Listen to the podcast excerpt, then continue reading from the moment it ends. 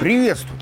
Снова пятница, снова новости заканчиваются, снова меня, как всегда, традиционно уже и даже слегка консервативно зовут Лавров.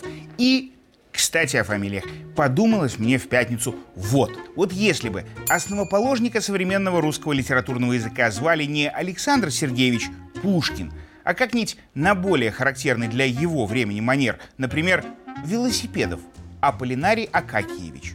Не попал бы тогда в историю на правах основоположника, скажем, Михаил Юрьевич Лермонтов. Благозвучие литературы и языка исключительно для. Или те, кто за мировой кулисой прячется, используя каналы движения БЛМ, застыдили бы, мотивируя тем, что преследуем Пушкина за его африканские корни. А? Подумается же такое. И эта пятница у нас еще даже не черная.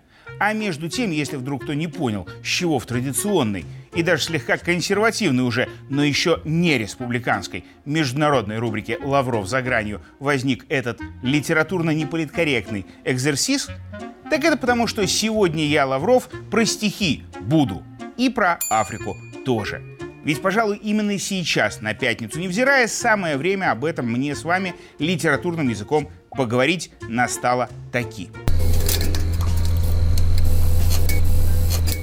Так и что ж мы такие с самого детства из стихов знали? Вот, например, знали, что автор Маугли, Рики Тикитави и прочих детских сказок, Нобелевский лауреат, между прочим, а еще по совместительству англичанин Редьярд, не наш, Киплинг, писал еще и стихи. И как-то раз, по случаю войны США и испанцев за колонии на Филиппинах, написал он про бремя белого человека. Вероятно, потому что был не только просто автором, но еще и британским империалистам. А еще в тот же период ровно, когда, кстати, сама Англия воевала за колонии на юге Африки с голландскими поселенцами, все тот же Редьярд написал и про то, что Запад есть Запад, Восток есть Восток, и вместе им не бывать. По аналогичным причинам почти по всему судя. Но эпоха противостояния Запада и Востока — это дремучий прошлый век. И еще лишь чуть менее дремучий настоящий. А вот битва глобалистского Запада с глобальным Югом — это как раз для всего человечества день завтрашний, светлый, намечается. Если, конечно, оно, человечество, нынешние темные времена как-нибудь переживет. Вот только времена меняются сейчас все быстрее, и сегодня в завтрашний день уже могут заглянуть и смотреть не только лишь все, через интернет в том числе. Взять хотя бы Facebook, который весь прошлый год был сильно выборами в Бразилии, крупнейшей стране Южной Америки, озабочен, с предсказуемым итогом в виде раскола общества там и попыткой госпереворота в финале. А в этом году, вы будете смеяться, но ровно эта же американская компания решила и в крупнейшей стране Африки, Нигерии, свой опыт озабоченности повторить. И вот уже в конце февраля все, а нигерийцы еще и на себе, эту заботу ощутить смогут. А на то, что перенос электронной методички через океан уже состоялся, как бы намекает появление разгромных статей на BBC, где прямым текстом пишут о повальном использовании Фейсбука этого самого для политических фейков и дезинформации нигерийцев. Ровно теми же словами, как за месяц до схватки Лулы и Болсонару BBC про Бразилию писала «Вот точь-в-точь точь вообще». Совпадение? Ну, думайте. А я продолжу. И на самом деле не о другом.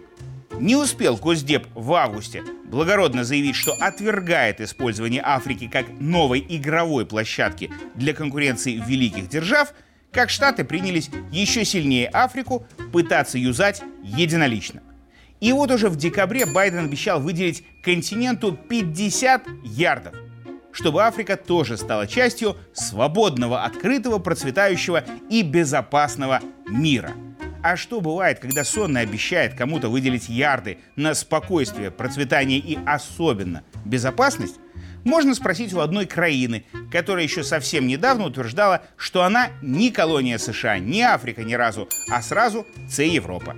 И, наконец, прямо на этой неделе министерка финансов Америки Джанет Йеллен и вовсе начала свой вояж по чужому континенту с таких речей, что все тамошние эксперты в голос заговорили «она здесь», чтобы не допустить роста влияния Китая и России. А все потому, что даже в стихах для детей написано, что в Африке горы вот такой вышины, в Африке бедра вот такой э, ширины. То есть, конечно, реки.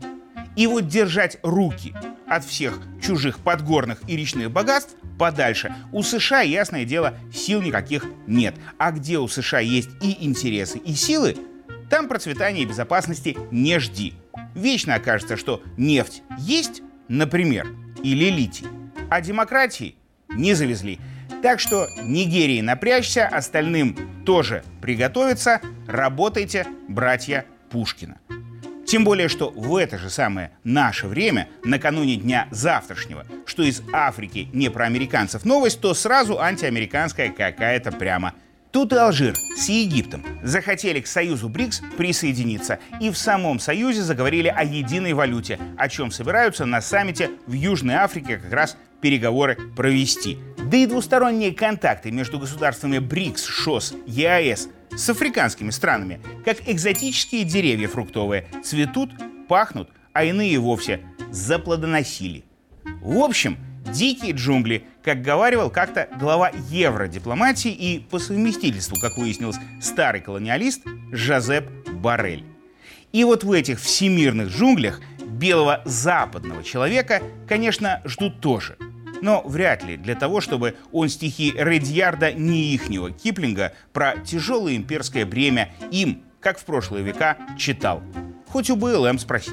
Так что, если у вас есть время, начинайте следить за новостями из Африки. Самое время для них настало. А обсуждать мы будем и эти новости, и только лишь все остальные тоже. В международной рубрике «Лавров за гранью» как-нибудь в пятницу. А пока, пока ухожу в закат – эпохи западного колониализма.